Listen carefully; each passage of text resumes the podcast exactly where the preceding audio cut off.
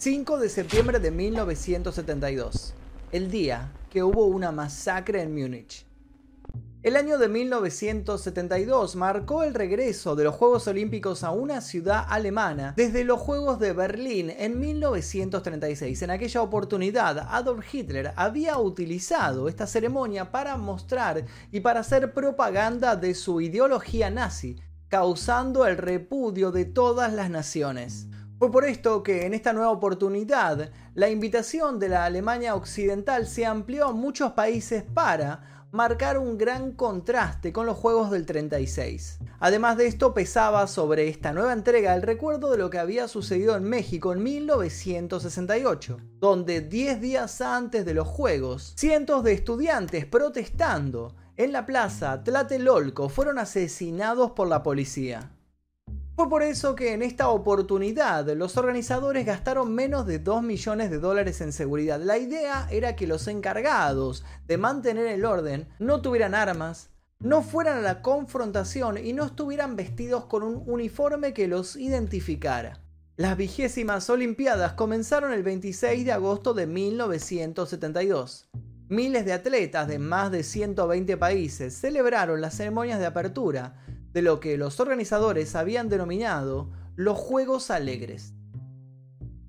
En esta oportunidad una figura que fue muy destacada y que estaría involucrada en lo que luego sería la masacre de Múnich.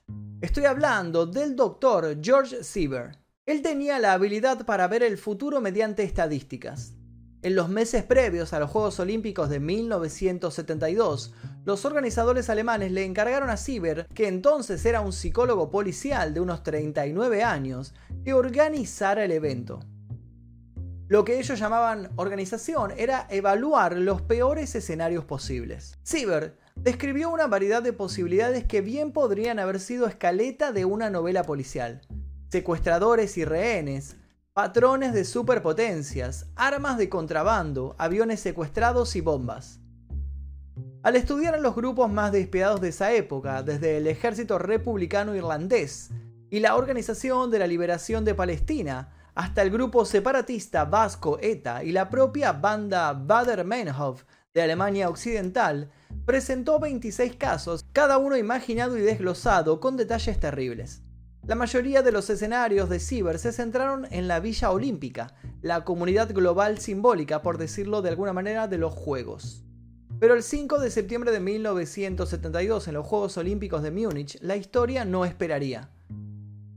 El psicólogo había presentado a los organizadores la situación número 21, que contenía los siguientes detalles. A las 5 de la mañana, una docena de palestinos armados escalarían la valla perimetral de la villa invadirían el edificio que albergaba a la delegación israelí, matarían a uno o dos rehenes para imponer la disciplina, luego exigirían la liberación de los prisioneros detenidos en cárceles israelíes y un avión para volar hacia alguna capital árabe. Incluso si los palestinos no lograran liberar a sus camaradas, predijo Sieber, convertirían los juegos en una manifestación política y estarían preparados para morir, de ninguna manera se podría esperar que se rindiesen. Solo habría un problema con estas predicciones que el psicólogo había presentado y sería el problema de la organización.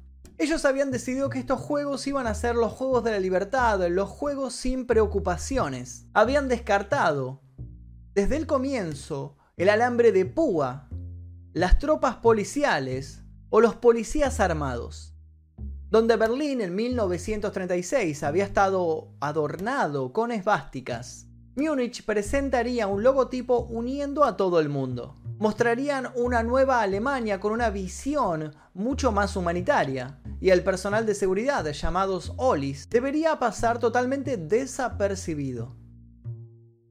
Los organizadores entonces le pidieron a Sieber si podía rever estas predicciones y presentar unas nuevas un poco menos negativas. Así todo dieron comienzo a los Juegos Olímpicos. Mimos, malabaristas, bandas y Waldi, la flamante mascota del perro Salchicha, jugaban a través de la Villa Olímpica mientras intrusos, sin credenciales, pasarían fácilmente por sus puertas.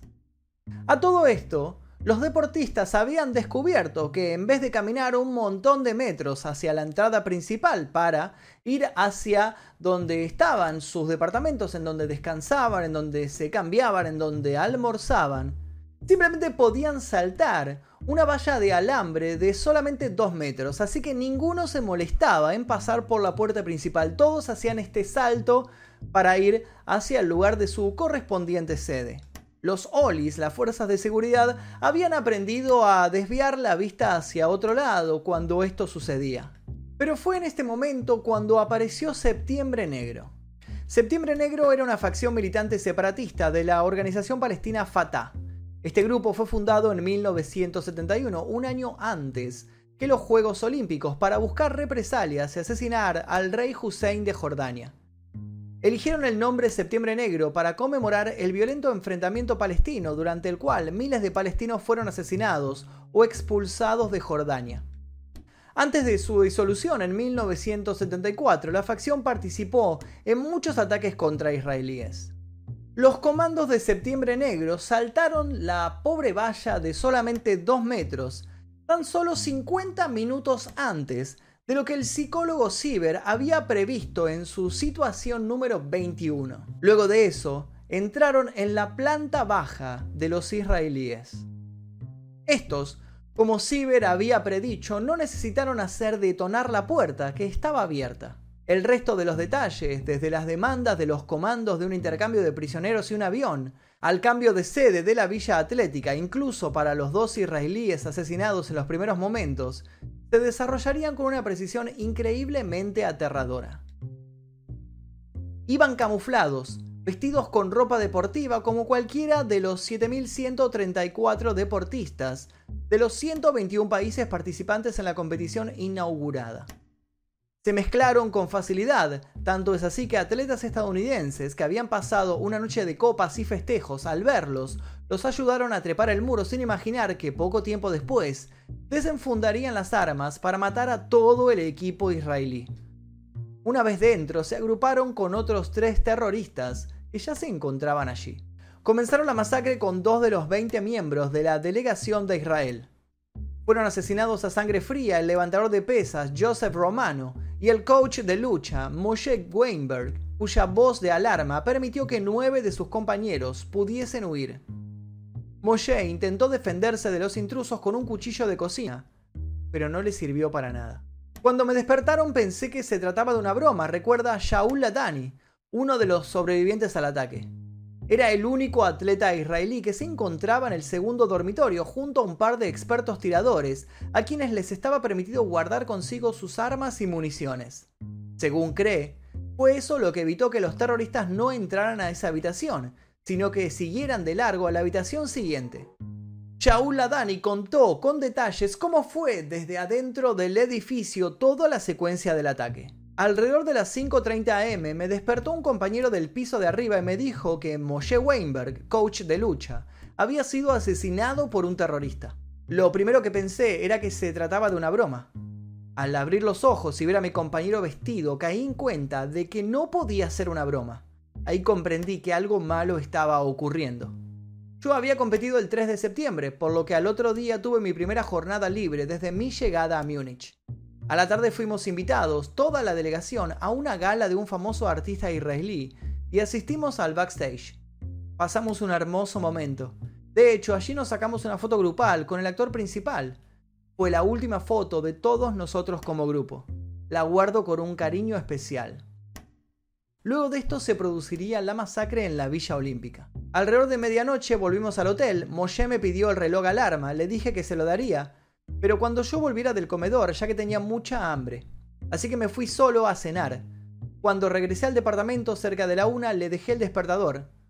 Fue la última vez que lo vi. Cuando mi compañero me despertó salí del dormitorio y fui por el corredor. Me asomé a la calle. No era consciente del peligro.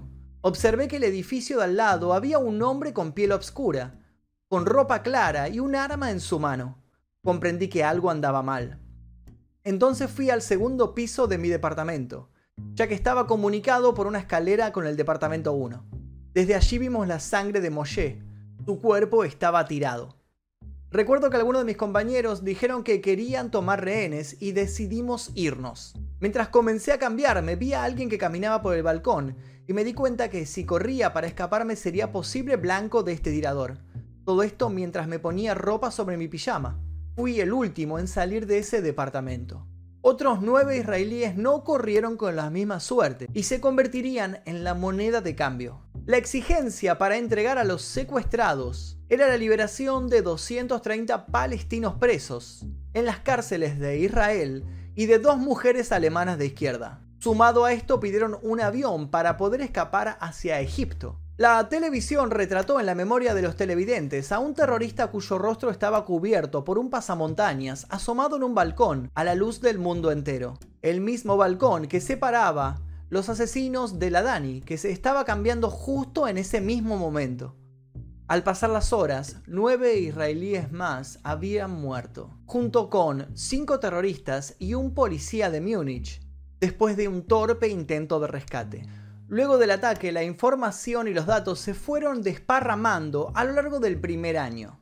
Pero hubo algo muy importante de este hecho, y es que pudieron entrevistar a los terroristas sobrevivientes si es que se puede decir así, de un ataque anterior en Francia. A esto se le sumaron las memorias del difunto líder de Septiembre Negro, Abu Iyad, donde explicó cómo eligió a los dos comandos que lideraron el ataque en la Villa Olímpica.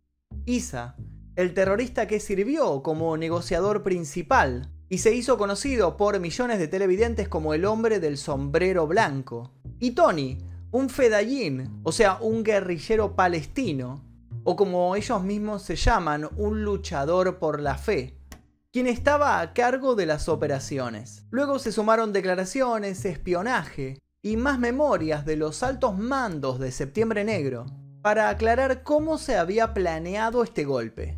Una parte muy interesante de todo esto es que el psicólogo George Sieber, quien renunció luego de que todo esto sucediera, había previsto esta situación incluso antes de que Septiembre Negro la planeara.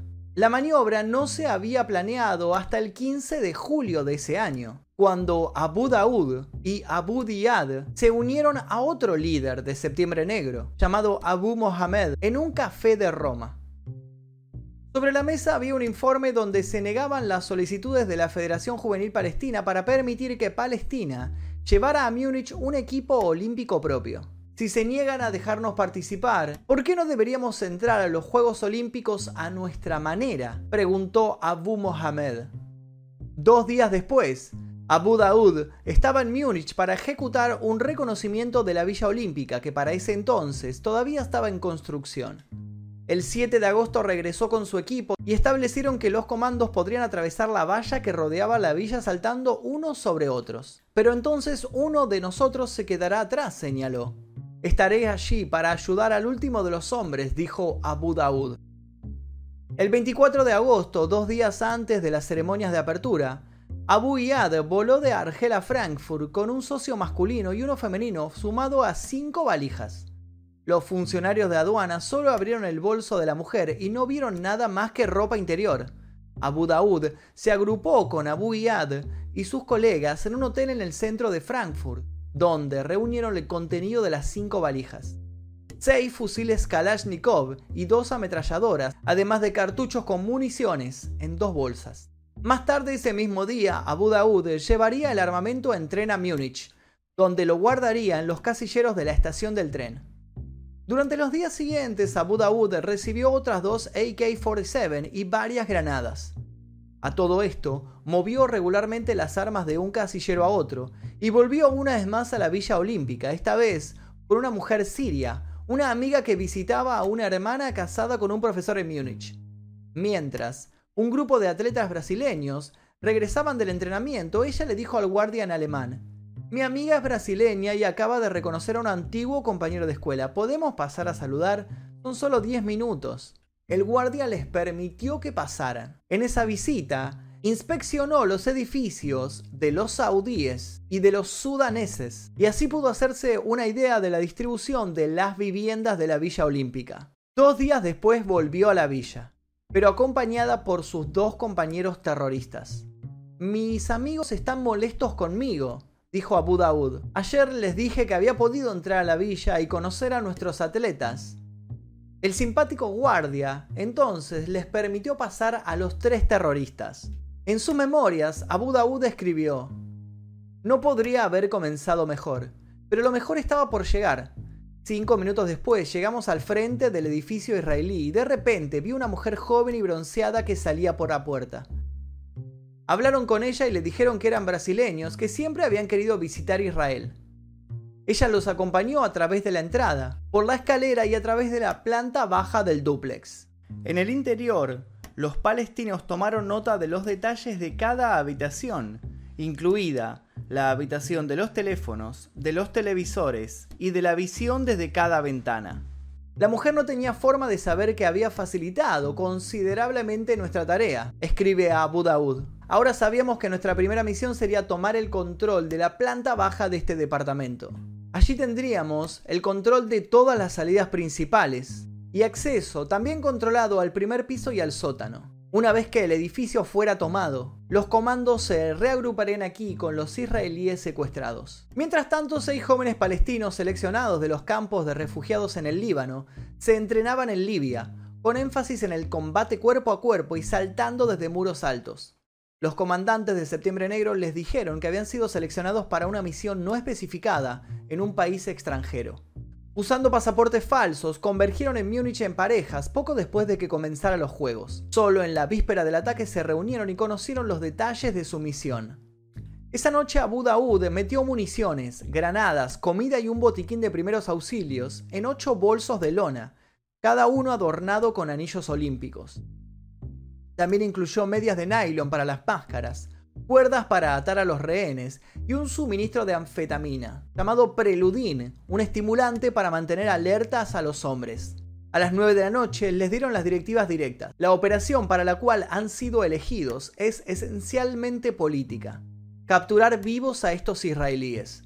Nadie puede negarles el derecho a usar sus armas para defenderse, no obstante, solo disparen si realmente no pueden hacer otra cosa. No se trata de liquidar a sus enemigos, sino de tomarlos como prisioneros para futuros intercambios. Las granadas son para después, para impresionar a sus socios negociadores alemanes y defendernos hasta la muerte. A esto le agregó algo muy importante. De ahora en adelante, considérense muertos, como muertos en acción por la causa palestina. Se les entregó un bolso de lona y ropa deportiva con el nombre de la nación árabe. En algún momento, después de las 3.30 de la mañana, se fueron en taxi hasta la Villa Olímpica. Cuando se acercaron la cerca, notaron que venían atletas estadounidenses regresando a la ciudad, riendo y borrachos. Abu Daud instó a sus camaradas a unirse a ellos, a utilizar a los estadounidenses como cobertura mientras todos escalaban la valla. Nuestros hombres no solo se mezclaron con los estadounidenses, también los ayudamos. Y nos ayudaron. Oye, hey, dame tu bolso, era algo irreal ver a los estadounidenses ayudando a Septiembre Negro. Joseph Goodfriend, seguridad del equipo israelí, aparentemente escuchó la puerta de la planta baja. Al rato, al ver que su puerta se abría, pudo distinguir los cañones de varias armas. Corrió y se arrojó con sus 132 kilos contra la puerta y gritó ¡Peligro, chicos terroristas! Durante unos segundos, Goodfriend logró detener su entrada, lo que permitió que su compañera de cuarto, la entrenadora de levantamiento de pesas, Tubia Sokolovsky, rompiera una ventana trasera y huyera a un lugar seguro a través del jardín. Pero los terroristas hicieron palanca con sus rifles y se abrieron paso. A los segundos consiguieron que Goodfruit estuviera en el suelo. Velozmente sacaron al entrenador de atletismo, Amitsur Shapira, y al entrenador de tiro, Ehad Shore, desde un dormitorio de la planta baja. Cuando abrieron la puerta de otro dormitorio de la planta baja, el entrenador de lucha libre, Moshe Weinberg, se abalanzó sobre ellos con un cuchillo de cocina, pero otro fedallín disparó una bala con su AK-47 que le atravesó el costado de la boca a Weinberg. Los terroristas empujaron a sus detenidos por las escaleras del dúplex y dominaron a los dos ocupantes que quedaban. Dejaron en planta baja al primer grupo bajo vigilancia. Mientras cinco terroristas empujaban a Weinberg con un pañuelo en la boca, vieron que de otro dúplex salía a la calle un grupo de israelíes. Allí apresaron a David Berger, un levantador de pesas de Ohio, que había emigrado a Israel, a otro levantador de pesas llamado Joseph Romano, que estaba en muletas por una lesión de competición, y a los luchadores Eliezer Halfin, Mark Slavin y Gad Sabari. La curiosidad por ver qué era lo que estaba sucediendo los llevaría al cautiverio y posteriormente a su muerte. Tan pronto como el grupo terrorista se agrupó, Sabari, uno de los luchadores, bajó corriendo las escaleras y se dirigió al estacionamiento, donde se cubrió detrás de los postes de hormigón mientras un palestino le disparaba. Weinberg intentó aprovechar el caos y atacó a uno de los fedayines liberando su arma. Sabari pudo escapar, pero Weinberg no. Esta fue la primera muerte de la masacre. El comando de Septiembre Negro condujo a sus rehenes al segundo piso de ese primer apartamento duplex. Romano, un levantador de pesas nacido en Libia y veterano de guerra de los seis días, siguió adelante con sus muletas hasta que agarró un AK-47 que uno de los terroristas había dejado a mano. Pero otro fedayín lo mató a tiros. Una mujer de limpieza que se dirigía al trabajo había llamado a la oficina de seguridad olímpica a las 4.47 para informar que había escuchado disparos un Oli, un seguridad, desarmado, fue enviado al 31 de Kolonistrasse y encontraría un terrorista encapuchado en la puerta. A los pocos minutos, los fedayines sacarían el cuerpo de Weinberg a la calle, como muestra de seriedad. A las 5.08 am, dos hojas de papel cayeron desde el balcón a manos de un policía. El comunicado enumeraba los nombres de 234 prisioneros detenidos en cárceles israelíes. Además, en un gesto para ganarse la simpatía europea de izquierda, sumaron al pedido a Andreas Baader y Ulrike Meinhof, las guerrillas urbanas más notorias de Alemania. Si la gente no se liberaba para las 9 de la mañana, se ejecutaría un rehén, uno cada hora, dijo Isa, uno de los terroristas, al policía, y tiraremos luego sus cuerpos a la calle. Algo paradójico fue que los Juegos Olímpicos siguieron su curso. A las 8.15 am se desarrolló un evento hípico, el Gran Premio de Doma Clásica, todo según lo programado. Para distanciarse aún más de la era nazi, el gobierno de Alemania Occidental limitó estrictamente el poder federal, dejando la responsabilidad de la seguridad interna. Pronto llegaría la noticia a través del canciller Willy Brandt respondiendo a las demandas de Septiembre Negro. Bajo ninguna circunstancia Israel hará la más mínima concesión al chantaje terrorista. Esa posición se mantuvo firme durante casi todo el día. Por otra parte, los alemanes, desesperados por ganar tiempo, llenaban de excusas los oídos palestinos. Los fedayines sabían desde un primer momento que era muy difícil que Israel accediera a sus peticiones, así que extendieron su plazo hasta el mediodía. Isa salía del edificio de vez en cuando para conversar con los funcionarios alemanes, por lo general con una granada en el bolsillo de su camisa y a veces incluso tiraba del interruptor. El equipo de crisis buscó un plan. Primero ofrecieron a los terroristas una gran cantidad de dinero. Genscher, quien luego se convertiría en ministro de Relaciones Públicas, apareció en escena y le suplicaría a Isa que no sometiera a los judíos a la muerte una vez más en suelo alemán y se ofreció como sustituto. Vogel, Draver, Merck y Walter Trager, el alcalde ceremonial de la Villa Olímpica, se unieron a Genscher en esa oferta para sustituir a los rehenes, pero Isa se negó. Los terroristas cambiaron su fecha límite dos veces más, a las 15 y luego a las 17 horas. A cada retraso la audiencia de televisión aumentaba. La exigencia de liberar a nuestros hermanos encarcelados solo tenía un valor simbólico, diría Al Gashey más tarde. El único objetivo de la acción era asustar al público mundial durante sus felices Juegos Olímpicos y hacerlos conscientes del destino de los palestinos. A última hora de la tarde quisieron hacer que 13 policías se infiltraran en el edificio a través de los conductos de calefacción. El plan había avanzado tanto que los policías ya estaban vestidos con conjuntos deportivos y habían aflojado las rejillas de ventilación del techo. Pero esta operación sería cancelada. Afortunadamente, ya que descubrieron que los equipos de televisión estaban filmando todo y lo estaban transmitiendo en vivo.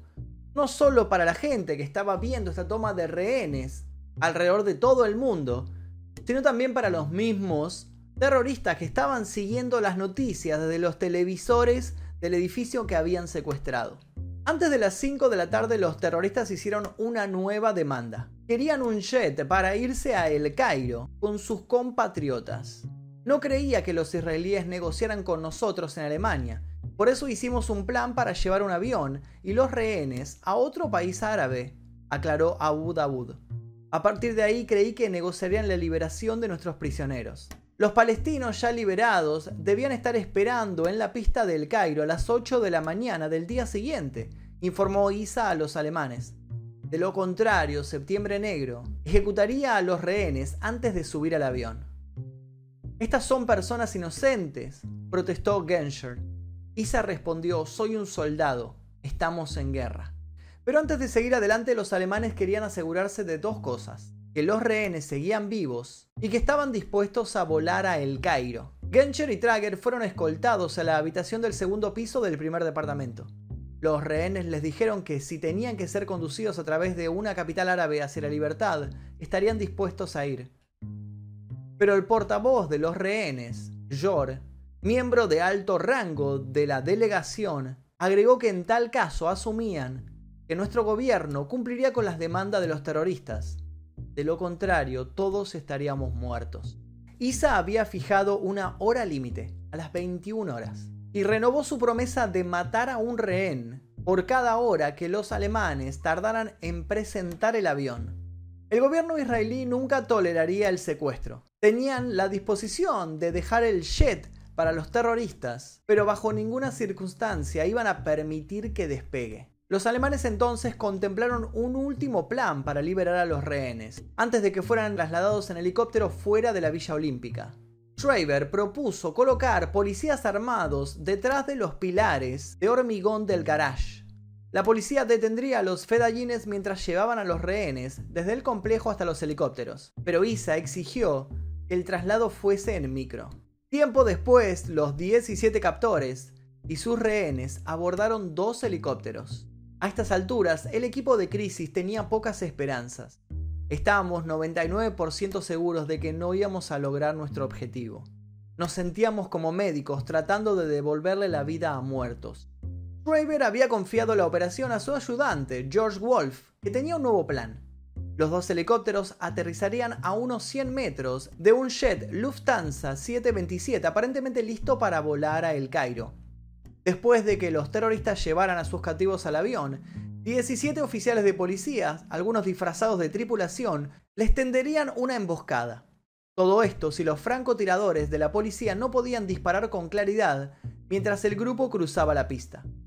Pero lo más trágico de este plan es que a 15 minutos de que aterrizaran los helicópteros, los policías estaban muy alterados, ya que consideraban que esto era una misión suicida. La mayoría iban a estar escondidos en la parte trasera del avión, donde creían que una sola granada terrorista podía incinerarlos. En cuanto a los oficiales que se hacían pasar por pilotos, estarían en la línea del fuego de los policías de la parte trasera. Además, estaban disfrazados de manera muy poco convincente, ya que se entregaron uniformes incompletos de Lufthansa.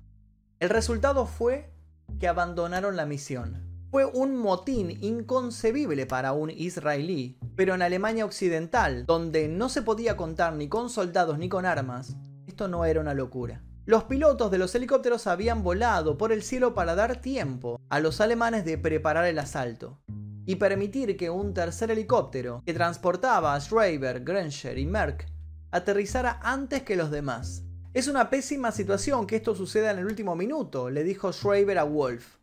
¿Qué cosa? preguntó Wolf.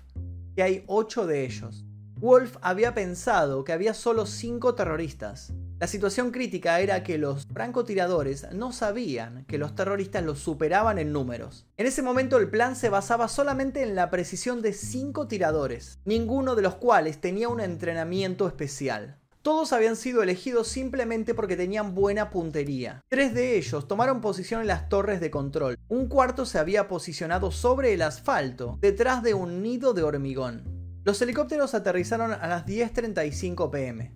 Los cuatro pilotos y seis fedallines salieron. Mientras tanto, otros, septiembristas negros, mantenían a los pilotos a punta de pistola.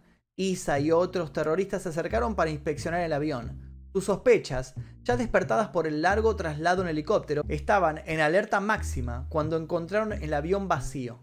Al ver eso, no dudaron en volver corriendo hacia los helicópteros. Wolf entonces dio señal de abrir fuego. Los disparos llenaron el aire durante los primeros cuatro minutos. Al haber seis terroristas visibles, los francotiradores mataron a dos de ellos e hirieron de muerte a un tercero, pero los otros tres, incluido Isa, se habían puesto a salvo.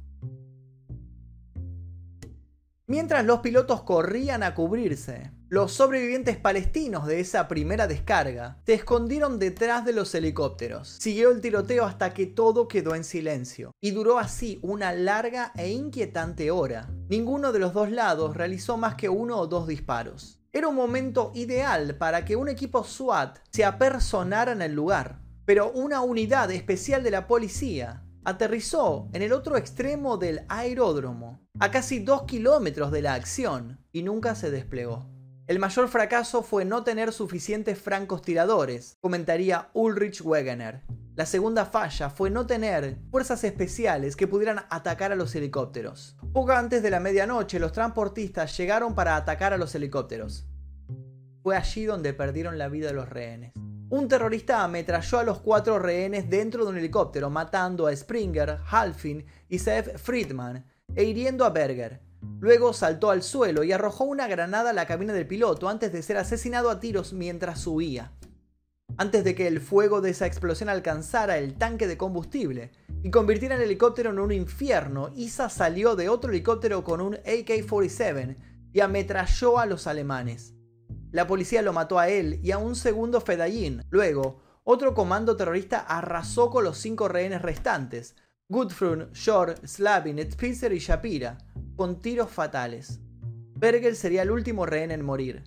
Había recibido dos heridas de balas en las extremidades inferiores y había sobrevivido a eso tan solo para morir por inhalación de humo. Por otra parte, tres fedayines vivos y prácticamente ilesos yacían boca abajo cerca de esa tremenda masacre, Dos de ellos se hacían pasar por muertos.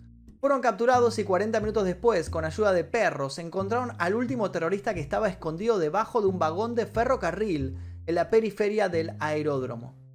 Este abrió fuego, pero fue abatido durante un breve tiroteo. El último disparo, cerca de las 12.30 horas, puso fin a casi tres horas de un operativo que, como habría dicho más tarde un funcionario involucrado, estaba condenado al fracaso desde el principio.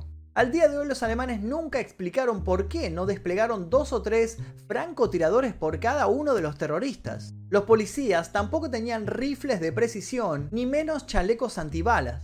El aeródromo estaba solo moderadamente iluminado, por lo que la policía había levantado tres torres de iluminación móviles, pero en esa noche sin luna las torres proyectaban sombras crudas. Cuando Wolf en la torre de iluminación había dado la orden de disparar, solo tres hombres armados estaban en condiciones de escucharlo.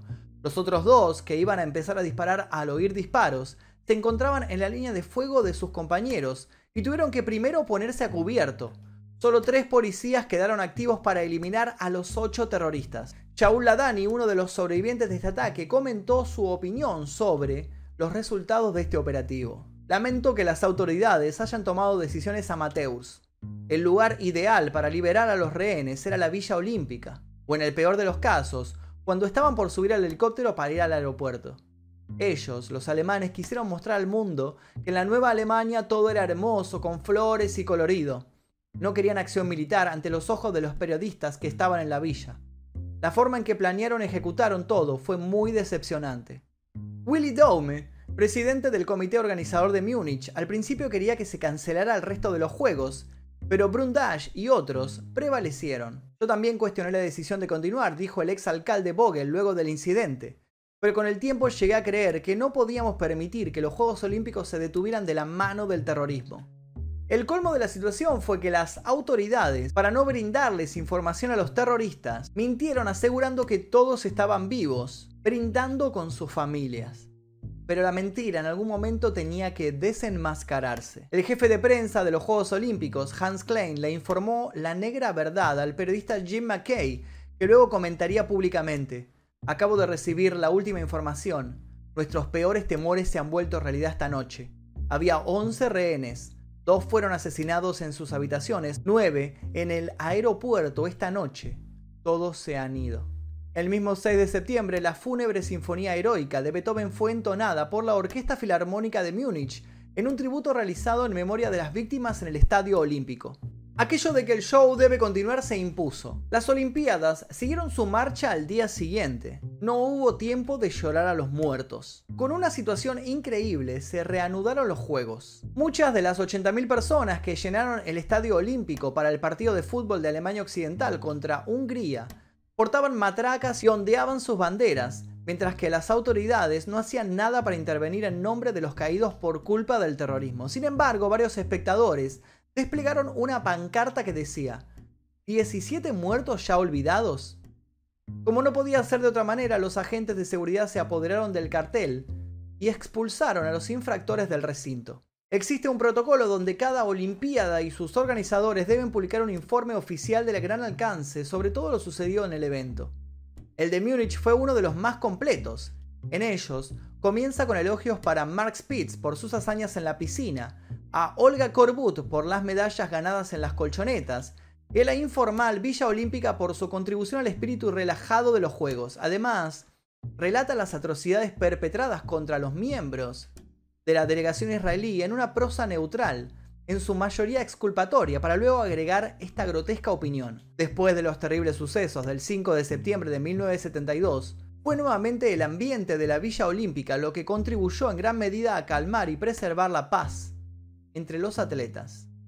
En la demanda por negligencia, las familias de las víctimas argumentaron que los alemanes deberían haber anticipado algún ataque. Como si no fuera suficiente con lo que George Saber había premeditado en el plan, Septiembre Negro había organizado cinco operaciones en Europa durante los 10 meses anteriores, incluidas tres en Alemania Occidental.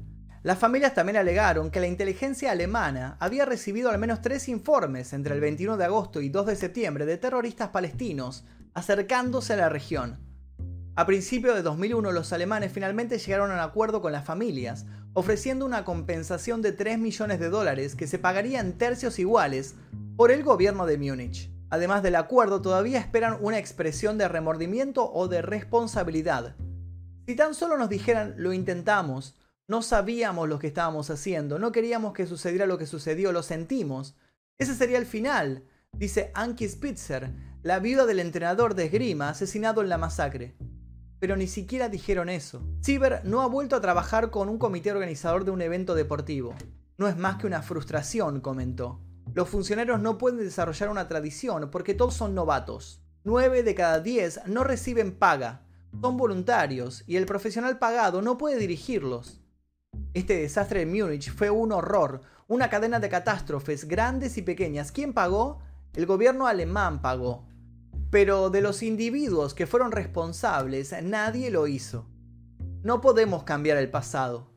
Pero lo más importante es destacar y aprender que esto no sirve para el futuro porque todo es siempre diferente. Múnich cambió para siempre la forma en que se llevaron a cabo los Juegos Olímpicos.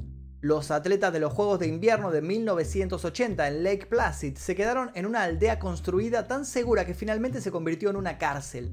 Más tarde, ese mismo año, en Moscú, los soviéticos tomaron rayos X de cada pieza de equipaje que llegaba al aeropuerto y desplegaron 240.000 militares para demostrar que hablaban en serio.